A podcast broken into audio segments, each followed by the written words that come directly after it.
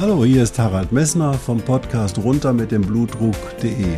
Dich zum Kapitän deines Blutdrucks zu machen, ist das Ziel dieser Podcast-Reihe. Du wirst in den vielen Folgen sicherlich die Themen finden, die dich für deinen Blutdruck interessieren.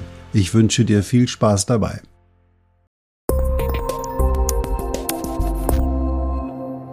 Hallo, hier ist wieder Harald Messner vom Podcast runter mit dem Blutdruck.de. Schön, dass du eingeschaltet hast. In der letzten Folge hatte ich dir schon ein bisschen Physiologie zugemutet, weil es darum ging, wie dein Laborwert Niereninsuffizienz Stadium 3, der auf dem Laborausdruck deines Arztes steht, zu interpretieren ist.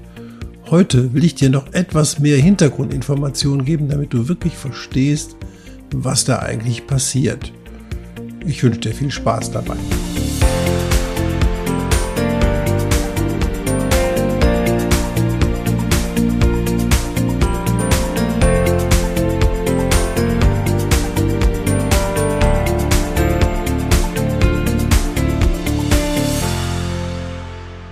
Ja, ich muss das trockene Thema, das ich dir in der letzten Podcast-Folge zugemutet habe, nochmal aufnehmen.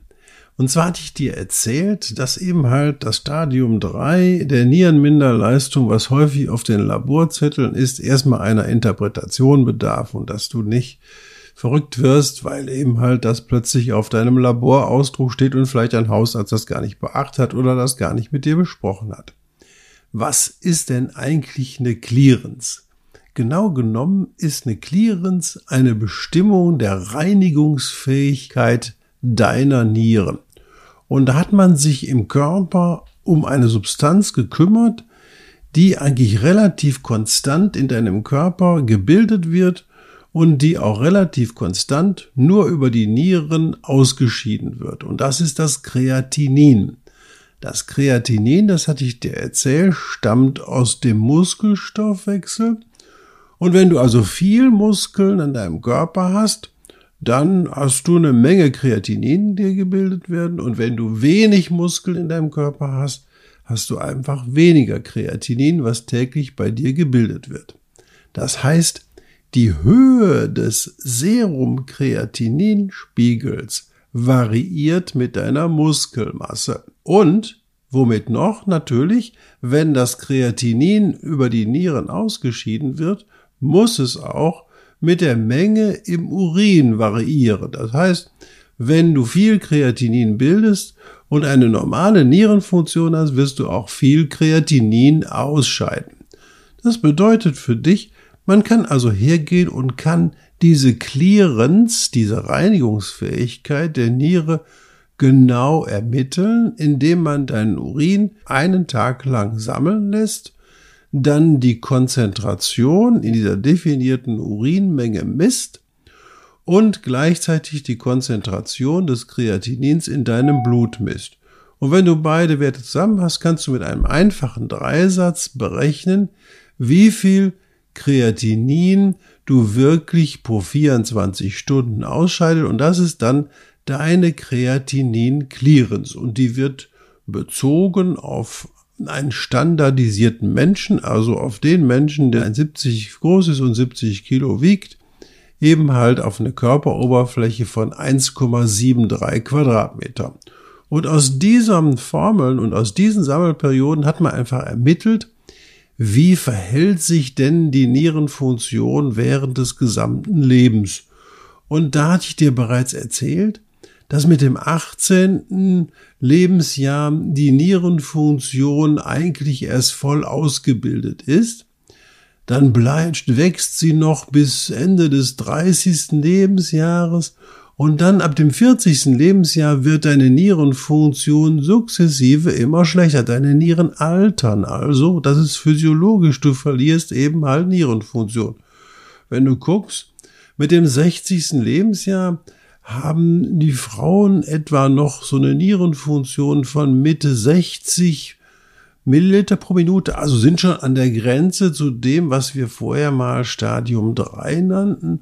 Und Männer haben noch so 80 Milliliter pro Minute, das kann sehr stark schwanken.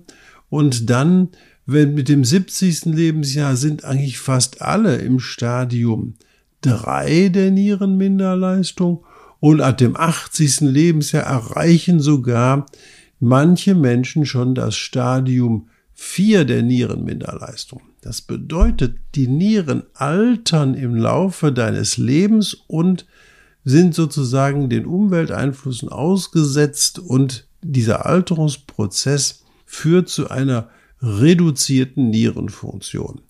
Das merkst du aber nicht, wenn du älter wirst, weil mit zunehmendem Alter deine Muskelmasse sinkt weil du dich nicht mehr so heftig bewegst, machst nicht mehr diesen Sport. Das heißt also mit zunehmendem Alter sinkt deine Muskelmasse und deswegen bleibt der Kreatininwert in deinem Blutlaborausdruck relativ konstant.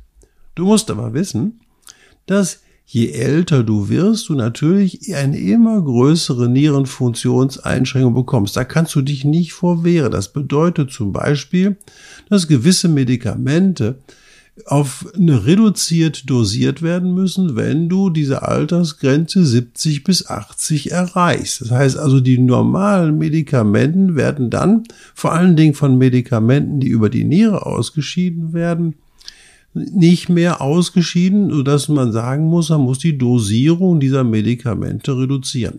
Oder man muss besonders im Alter Medikamente vermeiden, die eben halt die Nierenfunktionseinschränkung verschlimmern können. Das weiß aber dein Hausarzt und da kannst du dich sicher darauf verlassen, dass er diese Situation sehr gut kennt. Also, was habe ich dir erzählt? Das Kreatinin oder die Nierenfunktion, die Kreatinin-Clearance verschlechtert sich physiologisch im Alter. Du brauchst da keine Angst vorzuhaben.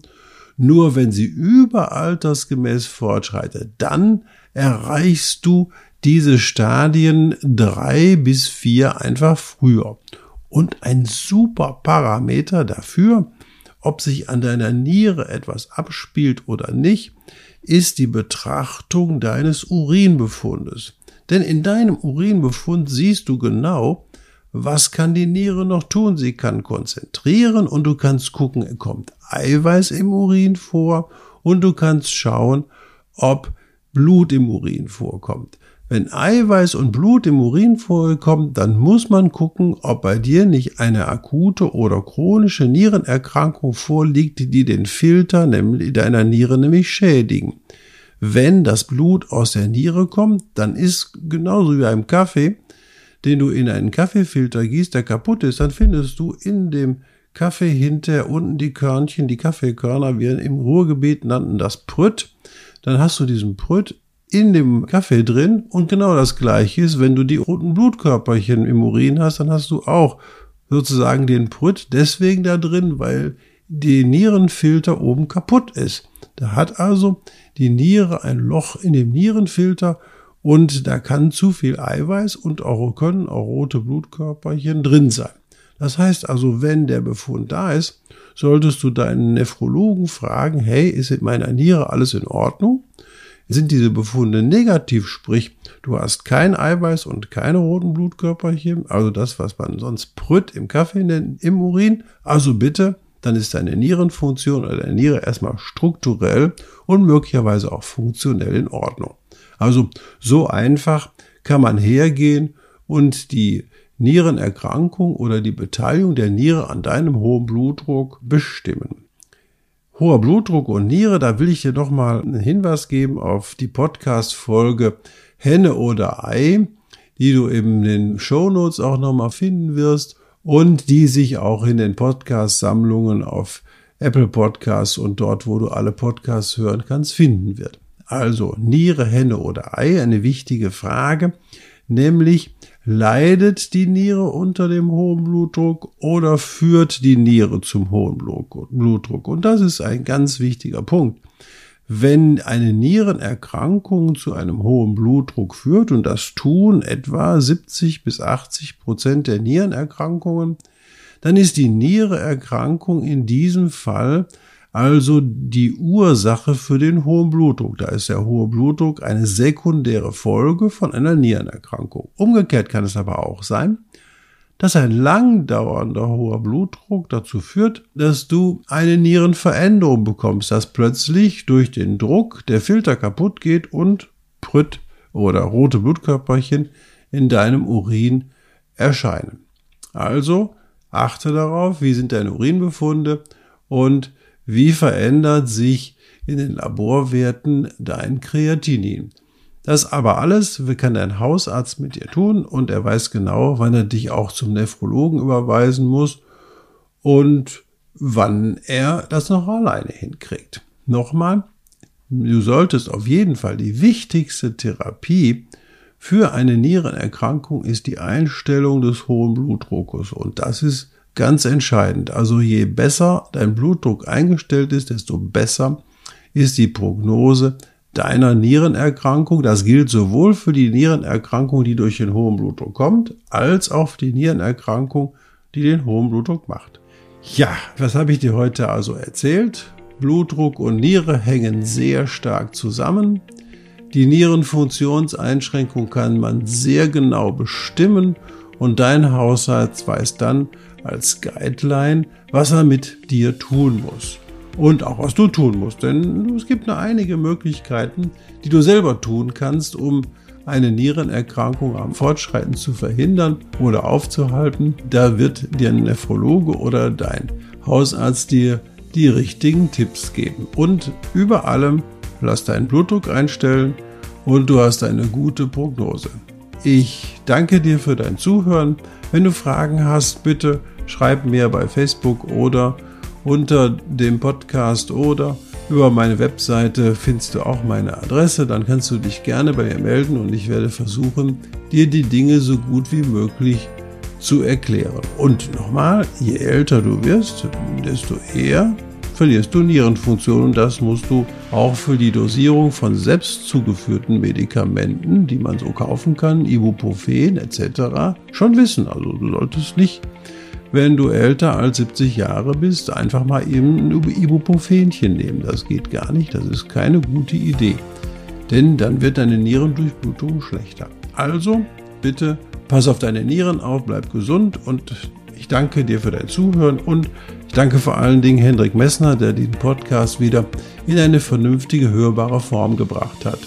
Einen schönen Tag wünsche ich dir noch.